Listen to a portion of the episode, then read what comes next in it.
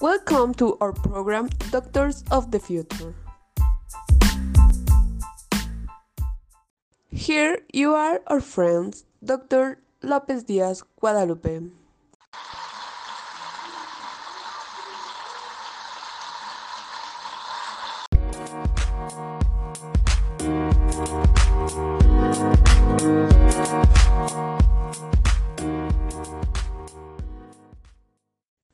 What tell me about the profession of medicine?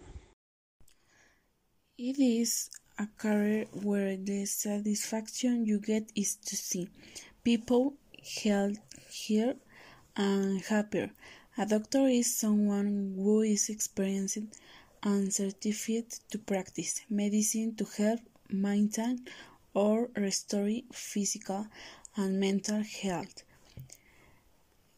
is tasked with interesting with patients, diagnosing medical problems and treating illness or injury.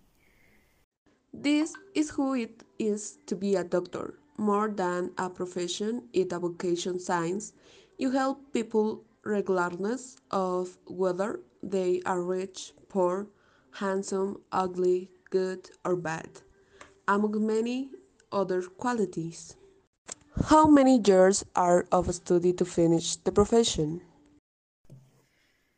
The medical career requires a total of 22 semesters, that is, 6 years divided into 4 years of study, 1 year of medical practice, and 1 year of social service. Being a doctor is quite a long career since you really study. What is to the specialty do you work? I chose this especially because it's possible to prevent, diagnostic, and cure disease through the practice of surgery.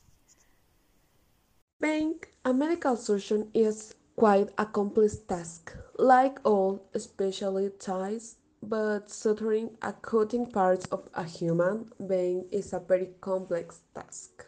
Why do you think that the medical career is your ideal profession?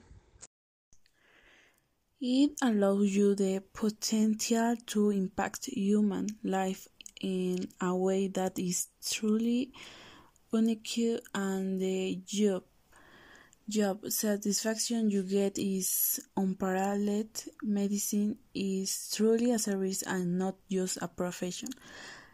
The hard work and countless hard one needs to invest in studying medicine can come across as are those stack, but the power to save lives is well worth the effort.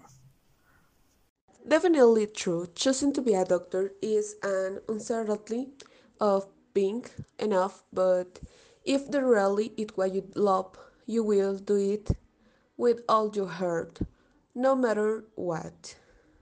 What do you think is the biggest challenge of doctor?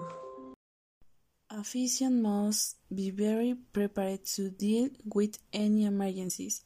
So personally the biggest challenge is to get patient through whatever the situation.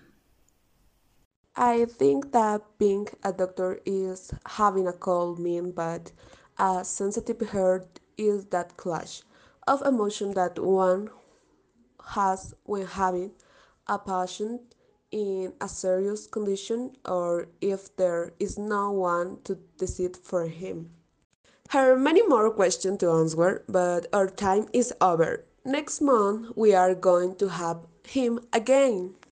That's all, folks. Thanks for coming, Dr. Guadalupe. Thank you for inviting me.